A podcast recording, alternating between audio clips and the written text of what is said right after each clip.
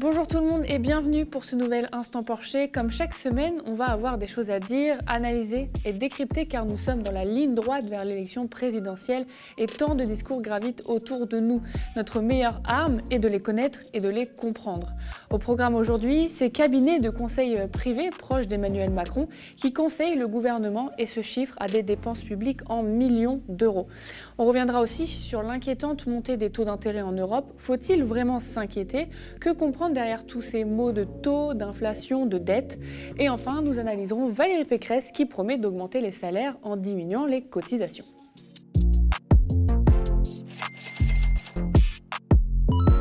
Quelle influence des cabinets euh, privés sur les politiques publiques Le gouvernement a fait appel euh, notamment au cabinet américain McKinsey pour la logistique de la campagne de vaccination contre le Covid-19. Deux directeurs associés ont été euh, auditionnés au Sénat, notamment sur la nature des missions ou encore sur de potentiels liens avec la campagne présidentielle de 2017. Selon des chiffres avancés par la députée LR Véronique Louvagie en février 2021, le ministère de la Santé a signé 28 contrats entre mars 2020 et janvier 2021 pour un total de 11,353 millions d'euros avec 7 cabinets de conseil, dont 4 millions avec McKinsey pour la gestion de la crise sanitaire. Auditionnés donc mardi dernier au Sénat, des représentants de McKinsey se sont défendus de tout rôle décisionnel, je cite, Nous n'avons pas eu de rôle dans la définition de la stratégie vaccinale. Sur la période 2018-2020, les dépenses de conseil de l'ensemble des ministères se sont élevées à une moyenne annuelle de 140 millions d'euros, explique euh, le ministère de la Transformation et de la Fonction publique, sans compter euh, les conseils en informatique.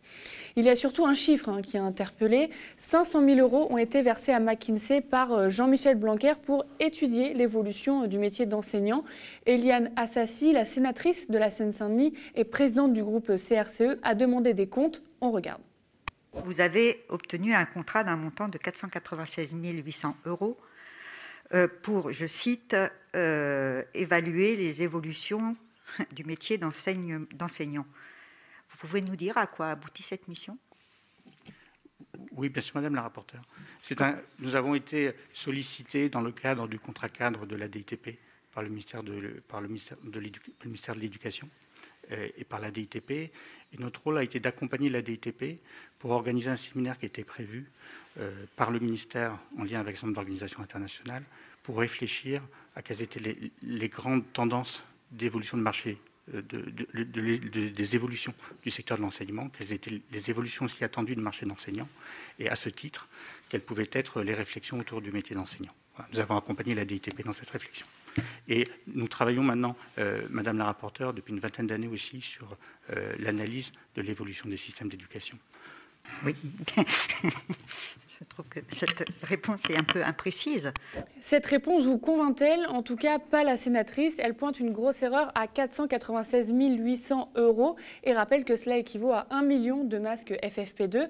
Amélie de Montchalin, ministre de la Transformation et de la Fonction publique, précise avoir eu connaissance de cette mission la veille et a assuré sur Europe 1 que les dépenses des ministères auprès euh, de cabinets de conseil baisseront de 15% en 2022.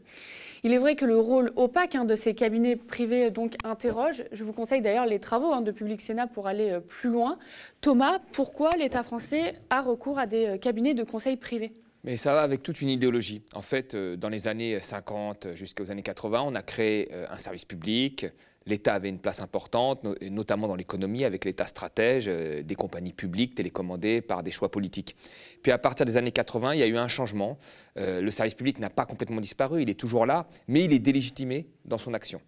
Il est délégitimé et c'est le secteur privé qui doit lui expliquer comment il doit euh, finalement s'organiser. C'est là qu'est apparu ce qu'on appelle le New Public Management. C'est toutes ces théories en fait du privé que l'on applique au secteur public. Euh, et quand on regarde aujourd'hui, finalement, euh, si on fait un état des lieux de tous ces partenariats publics-privés qui ont eu lieu, on se rend compte que finalement, le, résultat n'est pas là euh, où il devait être. Vous regardez par exemple le Royaume-Uni, qui est le pays qui a le plus pratiqué de, partenariat public-privé. Hein. C'est celui qui en a le plus pratiqué. Vous regardez les, rapports euh, du National euh, Audit Office, hein, qui est l'équivalent de la, Cour des comptes, vous vous rendez compte que chaque fois qu'il y a eu des délégations au privé, il y a eu des surcoûts. Pourquoi il y a eu des surcoûts? Parce que le taux d'endettement est beaucoup plus cher quand on est dans le secteur privé que quand on est public. Parce que quand on est dans le secteur privé, il faut payer les actionnaires. Et on se rend compte, par exemple, que pour la construction d'une école, quand on délègue au privé, la construction d'une école, c'est 40% euh, plus cher. Quand on, délègue au privé la construction d'un hôpital, c'est 70% plus cher. Donc le Royaume-Uni, pays libéral, pays champion des partenariats publics-privés, pays qui apporte cette idéologie que le privé fonctionnait mieux que le public, et eh ben aujourd'hui arrête ce type euh, de partenariat. Donc voilà, euh, il y a une espèce d'enrobage euh, du fonctionnement du secteur public par ces agences privées qui propose des conseils dont on ne voit pas trop l'efficacité. Avec, vous avez vu, quand on a interrogé les directeurs associés, c'est cette espèce de vocabulaire, on vous parle de travaux de coordination, de schémas logistiques, sans vraiment savoir à quoi tous ces rapports ont servi. Vous voyez? Est-ce que tous ces changements d'organisation ont eu des effets? Quand on, interroge des, certains acteurs du secteur public, ils vous disent que euh, non, plutôt, ça a créé une désorganisation et, et, ça a fait perdre en efficacité au service public. Donc moi, je ne vois pas comment on peut euh, aller plus loin dans cette logique en se disant ça n'a pas fonctionné, donc il faut encore réorganiser, réorganiser en suivant la logique euh, du privé. C'est pour moi une réaction qui est complètement injustifiée aujourd'hui. Il y a d'autres choses hein, qui ont été pointées durant ces auditions. le directeur associé du cabinet était également un supporter de Macron en 2017. Ces liens donc, ont été mis en avant par les opposants politiques, mais aussi dans une enquête du quotidien Le Monde. C'est en ça hein, qu'on trouve une, une impression d'entre-soi qui est dénoncée. Toi, qu'est-ce que tu en penses? Il y a aujourd'hui euh, clairement un entre-soi, euh, on va dire des élites, qu'ils soient du public euh, ou du privé. Il y a un vrai mélange des genres. Déjà, ils ont souvent fait les mêmes écoles. Aujourd'hui, vous faites des grandes écoles qui vous forment à être des hauts fonctionnaires on va dire Sciences Po, l'ENA ensuite, hein, pour la plus connue. Et vous, pouvez finir après PDG d'une grande entreprise privée. Et vous pouvez même faire les deux, c'est-à-dire commencer au fonctionnaire et finir ensuite euh, dans le privé. Et inversement, vous pouvez faire la même école et, voilà, et être complètement dans le privé. Donc il y a une homogénéisation aujourd'hui des élites. Et, et ces élites, qu'ils soient dans le privé ou le public, ont le même discours.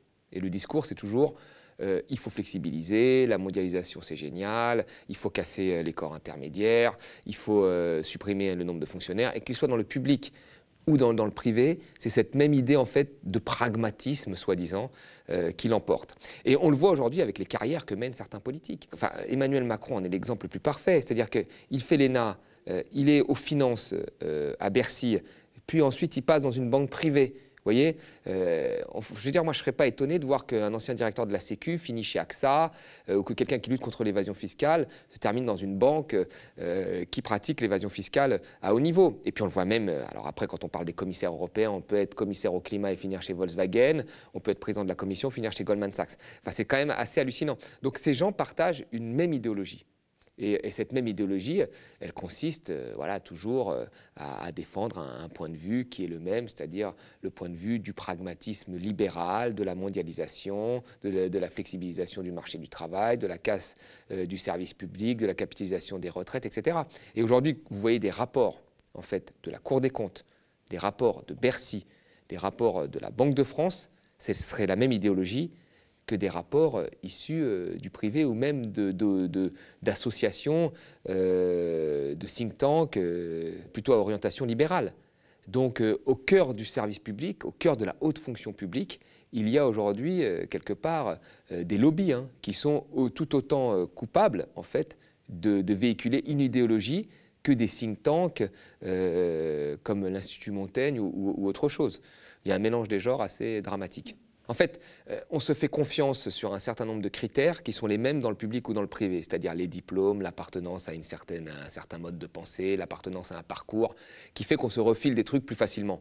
Euh, voilà, c'est-à-dire qui fait qu'aujourd'hui, le gouvernement Macron préfère euh, aller voir quelqu'un de McKinsey pour qu'il lui fasse un rapport sur les professeurs plutôt que d'aller parler à des syndicats d'enseignants. Vous voyez, c'est ça la convergence, parce qu'on pense que le syndicat d'enseignants parce qu'on n'a jamais été enseignant, parce qu'on ne le connaît pas, parce que probablement les gens n'ont pas fait les mêmes études, euh, eh ben on ne doit pas l'écouter. Alors que celui qui est à McKinsey ou celui qui est à Goldman Sachs, ou celui qui est ailleurs, il a fait les mêmes études, c'était parfois un camarade de promo, on va parfois très loin, vous voyez, c'était quelqu'un qu'on a vu dans une commission, on était dans la même commission, il se trouve que ça a été le cas là, ils ont été ensemble dans une commission, qui amène au même résultat, c'est-à-dire un entre-soi. Mm. mais qui n'a même pas besoin d'une mise en place complotiste pour le faire. Mm. Justement, tu le dis, hein, pourquoi le gouvernement il s'appuie sur ces cabinets plutôt que sur les personnes du terrain, soit des fonctionnaires, soit comme tu dis des, syndicats, mais des gens sur le terrain dans le secteur euh, des domaines cités? Et Parce que en fait, cette élite qui a fait des, grandes écoles méprise tous les corps intermédiaires. Alors déjà parce que, euh, bon, moi je pense qu'il y a euh, notre société française, on a beaucoup à réfléchir d'un point de vue global sur la formation de nos élites qui très rapidement méprisent, quand vous faites une école comme Sciences Po, vous méprisez ceux qui sont à la fac, vous méprisez ceux qui font des écoles moins bonnes que vous. Quand vous faites l'ENA, vous... Voilà, on est dans un système comme ça. Quand tu es en prépa, tu méprises ceux qui sont en BTS, et ainsi de suite. Donc on est quand même dans un système déjà où très vite, quand tu es en S, tu méprises celui qui est en, en, ES, et ainsi de suite. Donc on est dans un système où très rapidement, il y a une compétition avec une hiérarchie euh, qui est établie. Et je pense que cette hiérarchie se poursuit, mais elle se poursuit aussi dans le public. Hein. Quand vous, avez fait Normal Sup, vous arrivez en Master 2, vous avez plus de chances d'avoir une bourse de tête parce que vous avez fait Normal Sup et que le prof, il est comme un fou sur vous. Et donc, les, profs, par exemple, de fac, publics, vont discriminer des propres éléments qu'ils ont fabriqués depuis la première année parce qu'ils les jugent moins bons. Vous voyez, si vous avez fait Normal Sup l'INSEE, euh, l'ENSAE, vous arrivez, vous avez un tapis rouge dans les masters pour avoir des bourses de thèse. Alors parfois, vous n'êtes pas, forcément meilleur, mais dans, dans, dans l'inconscient, vous êtes meilleur, donc vous faites. Et bien là, c'est un peu pareil. On est une société qui est comme ça. Donc les gens, ils arrivent en haut, ils méprisent euh, les partis politiques, les militants de partis politiques, parce que les militants de partis politiques, ils, sont, ils, ont une idéologie selon eux, et il faut qu'aujourd'hui le pragmatisme l'emporte. Donc quelqu'un qui, qui, a émergé au Parti socialiste comme euh, Macron, mais aussi comme d'autres euh, à droite, c'est-à-dire qui a fait Sciences Po, l'ENA, cabinet ministériel, qui se retrouve ensuite ministre, il méprise la base politique des militants qui ont tracté parce que eux, ils sont soumis à l'idéologie quand lui est soumis au pragmatisme. Il méprise les collectivités locales qui sont dispendieuses et qui servent à rien. Il méprise les syndicats qui sont là pour protéger leurs intérêts et des rentiers, nous dit-on, face aux chômeurs qui eux sont, euh, accepteraient de travailler soi-disant s'il n'y avait pas de protection. C'est à peu près ça. Donc il méprise tous ces corps intermédiaires et à partir du moment où vous faites ça, bah, vous, vous, vous, dites que si vous parlez aux collectivités locales, ben, elles vont penser qu'à leur pognon. Si vous passez aux syndicats, ils vont penser qu'à protéger leurs intérêts. Et si vous parlez euh, aux militants politiques, ils sont soumis à une idéologie et donc il faut les écarter ou il faut leur passer dessus, comme Valls l'a fait, comme Macron l'a fait ou comme d'autres l'ont fait. Donc euh, voilà, c'est ça, on ne s'appuie pas sur la base et on reste dans l'entre-soi parce qu'on a la connaissance que les autres n'ont pas. Pour la première fois depuis euh, mai 2019, le rendement des obligations allemandes à 10 ans s'approche de zéro. Cette hausse fait peser un risque hein, sur la bourse et les dettes des États. Le Monde titre même l'inquiétante remontée des taux d'intérêt en Europe. Vous ne comprenez pas la bourse, la dette, on le sait, ces sujets sont compliqués. Et nous, dans l'instant Porcher, on aime bien détricoter pour nous donner des armes du savoir. Alors c'est parti. Thomas, est-ce que tu peux nous expliquer clairement la situation? Alors, ce qui fait peur aujourd'hui, c'est que nous avons une dette qui a fortement augmenté, avec euh, la pandémie. Ce qui est rassurant, c'est qu'elle a augmenté partout. C'est-à-dire que tous les pays ont été frappés, tous les pays ont vu leur dette augmenter. Mais il est clair que la dette en pourcentage de PIB est beaucoup plus importante depuis la pandémie qu'avant la pandémie. Ça, c'est la première des choses. À cela s'ajoute l'inflation. Il y a une augmentation des prix, parce qu'il y a eu des désordres au niveau du commerce mondial, parce qu'il y a une demande qui est boostée par des plans de relance, parce que l'offre parfois ne suit pas, parce que certains pays sont frappés par la pandémie, ils vont confiner, et donc la production va aller moins vite que la, que la demande, donc ça crée de l'inflation. Cette inflation, avec une dette, fait peur aux gens, notamment aux libéraux, parce que si vous avez une inflation et que vous enclenchez cette boucle d'augmentation des salaires, ce qui se passe en, ce moment, puisqu'on parle beaucoup d'augmenter les, bas salaires. Donc vous, pouvez avoir une boucle qui fait que les prix augmentent, les salaires suivent, les prix augmentent, les salaires suivent, et ainsi de suite. Et après, on atteint ce dont tout le monde a très peur, qui est l'hyperinflation, dont on est très loin aujourd'hui, parce qu'on a une, parce a une inflation à 4-5%, qu'on est en hyperinflation en dessous de 10%, l'inflation n'est pas un problème. Mais c'est ce qui fait peur aux libéraux. Donc si vous avez une dette, si vous avez de l'inflation qui augmente, et qui devient, allez, on va dire, incontrôlable, mais on en est très très loin, comment vous arrêtez cette dynamique En augmentant les taux, les taux d'intérêt? Et si vous augmentez les taux d'intérêt dans une période où vous avez une forte dette, eh ben, c'est une inconnue, parce que ça n'a jamais été fait. Vous voyez, ça peut devenir euh, très problématique. Donc c'est ce, cet, enchaînement que les libéraux agitent pour dire que c'est très très grave et, qu'il faut absolument faire euh, des réformes, notamment des économies sur la, dépense publique pour euh, maîtriser notamment l'évolution de la dette. Moi, euh, je, connais ces mécanismes, je les observe, mais je vois qu'il ne faut pas non plus céder à la panique pour un point de vue politique qui a pour but vraiment de couper la dépense publique et nous dire qu'on maîtrise la tête. Il faut observer ça rigoureusement, mais pour l'instant, on est très très loin du scénario catastrophe. On pourrait réaugmenter les salaires parce qu'on est loin d'être en plein emploi, etc. On pourrait réaugmenter les salaires pour s'ajuster à l'inflation sans qu'il y ait euh, cette boucle qui s'enchaîne et qui nous amène à une hyperinflation dont tout le monde fantasme la, la peur où les prix doubleraient tous les 12, 12 heures, euh, comme ça a été le cas en Hongrie à l'après-guerre. On en est très loin. Il faut observer cette situation. Mais il ne faut pas non plus s'affoler parce qu'on sait que l'affolement, en fait, il a souvent derrière une volonté politique qui est de casser, de baisser la dépense publique et donc de casser le service public. Est-ce que c'est euh, inquiétant les taux d'emprunt allemands de référence qui repassent en positif? Ça repasse au positif, c'est-à-dire que les taux augmentent, ça veut dire que ce que je viens de dire euh, va arriver, c'est-à-dire que les taux vont augmenter et que ça va être très grave pour la charge de la dette euh, et pour le, le, les, les, les, emprunts à venir. Sauf que là, on passe de, de, de, de taux qui étaient négatifs à des taux qui sont légèrement positifs. Donc il faut aussi se calmer. C'est-à-dire que l'Allemagne, là, sur le, sur le long terme, empruntait à taux d'intérêt négatif. C'est-à-dire que les gens lui, la payaient pour, pour lui prêter de l'argent. Vous voyez? Là, ça passe légèrement au-dessus de zéro. Ok, très bien, ça augmente, donc c'est à, à, observer. Mais il faut tout de suite se calmer et arrêter de dire « Ouh là là, c'est très grave, ça augmente », comme si on avait des taux d'intérêt de dingue. Non, c'est passé légèrement au-dessus de zéro. Donc euh, on est loin de, de quelque chose d'extrêmement grave. Mais c'est à observer. Est-ce que la charge de la dette, c'est un vrai problème en France ou pas? Parce qu'on sait que ce genre de propos, tu viens de le dire, sont énormément repris dans le champ politique pour justifier des réformes, par exemple. La charge de la dette, c'est euh, les intérêts de la dette qu'on paye et c'est ce qui pèse sur les recettes publiques. Donc c'est ça en fait qui est important, parce que c'est ce qui pèse, voilà, on va nous dire oui, c'est le premier poste, etc. C'est ce qui pèse sur les recettes publiques.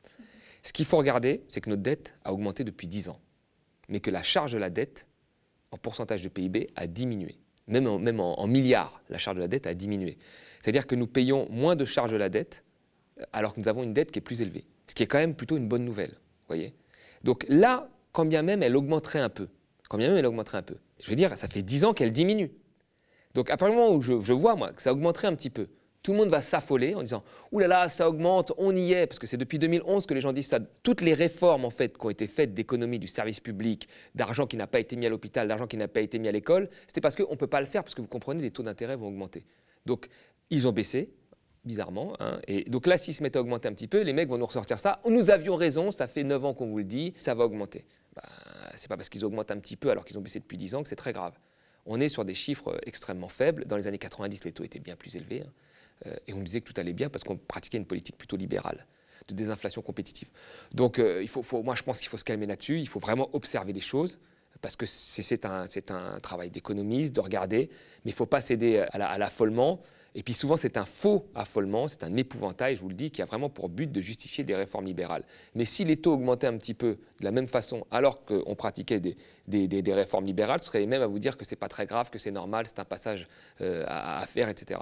Donc non, non, il ne faut pas s'inquiéter plus que ça, et puis il faut observer juste ça. Mais dans l'ensemble, les indicateurs sont plutôt très bons.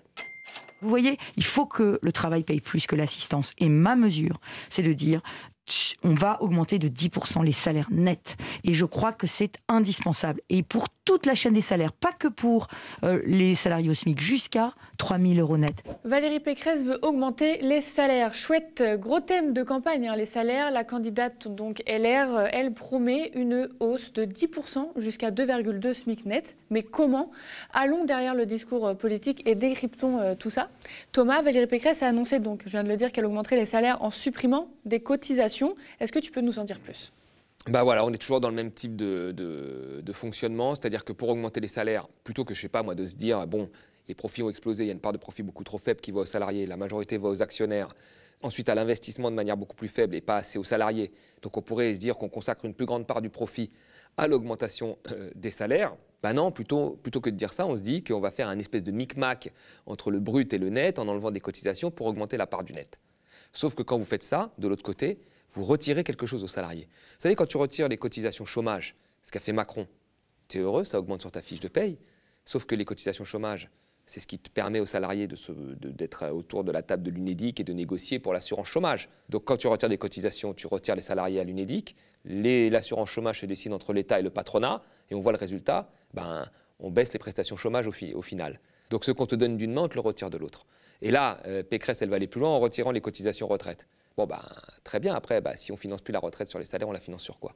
Capitalisation, etc., réforme des retraites, baisse des, pensions de retraite. Quand vous travaillez et que vos parents euh, ont moins de retraite, qu'est-ce que vous faites? Soit vous laissez crever, soit c'est vous qui payez avec votre argent. D'accord? Donc à un moment, il faut savoir ce que l'on veut. Soit on le prend sur les salaires voilà, directement et c'est le service public, c'est une retraite par répartition, soit on, on, le fait ailleurs, mais de toute façon, à un moment, il y a toujours quelqu'un qui paye. Euh, je veux dire, c'est de l'argent privé à un moment. Je veux dire, ça va, la retraite ne va pas tomber du ciel. Les banques ne vont pas payer les retraites euh, pour ce... Non, c'est pas comme ça que ça se passe. Donc il y a quelqu'un qui le sortira de sa poche, c'est souvent l'enfant qui le sort pour ses parents. Donc euh, voilà, on est toujours dans le même type de micmac, en fait, qui, qui veut qu'on augmente les salaires en cassant finalement une partie de notre modèle social. Toujours hein, dans le programme de Valérie Pécresse, elle veut supprimer 150 000 mmh. postes de fonctionnaires. C'est des propos qui sont critiqués par le gouvernement actuellement, y compris par Emmanuel Macron. Je le cite Expliquer que le destin de l'État, c'est de sabrer les fonctionnaires comme si c'était des bâtonnets, je trouve ça étrange. Ce sont des femmes et des hommes qui se sont engagés pour le service public. Quelques mois avant son élection, on le rappelle, hein, Macron envisageait de diminuer de 120 000, lui, euh, les effectifs dans la fonction publique. Il a peut-être euh, changé d'avis. Qu'est-ce que c'est, toi, ton point de vue là-dessus? Ben, ça me fait rire parce qu'en en fait, Pécresse a un programme moins dur que, Fillon. Hein. Fillon, c'était 500 000 postes de fonctionnaires en moins euh, à l'époque.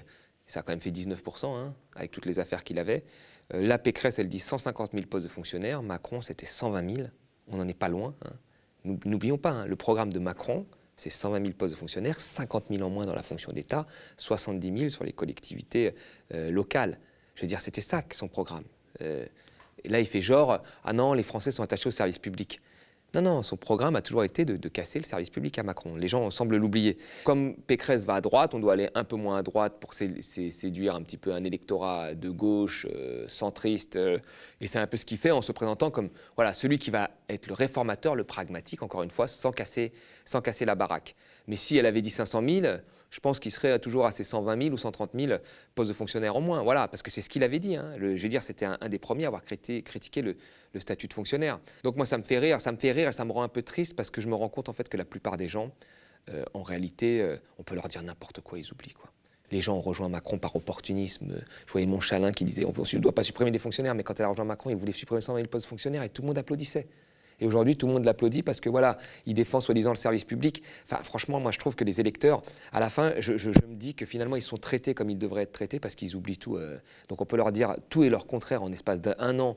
Euh, et les mecs, ils disent ah oui, c'est génial. Ben non, moi, je pense qu'il faut avoir une ligne directrice quand on fait de la politique. C'est pas du tout ce que l'on voit aujourd'hui en politique. Merci Thomas. Merci. Merci beaucoup d'avoir suivi euh, cet instant Porcher. Et si le média tient, c'est grâce à vous, vous qui avez choisi euh, de soutenir euh, un média indépendant et une information différente. Rendez-vous sur lemediatv.fr/slash soutien. Nous sommes ravis de décrypter l'actualité avec Thomas et vous chaque semaine, car l'élection présidentielle approche à grands pas et c'est difficile de faire le tri avec tout ce qu'on entend autour de nous. Merci de nous avoir suivis. On attend vos pouces en l'air sous la vidéo. Spectateurs, abonnés, donateurs et sociaux, je vous dis à la semaine prochaine.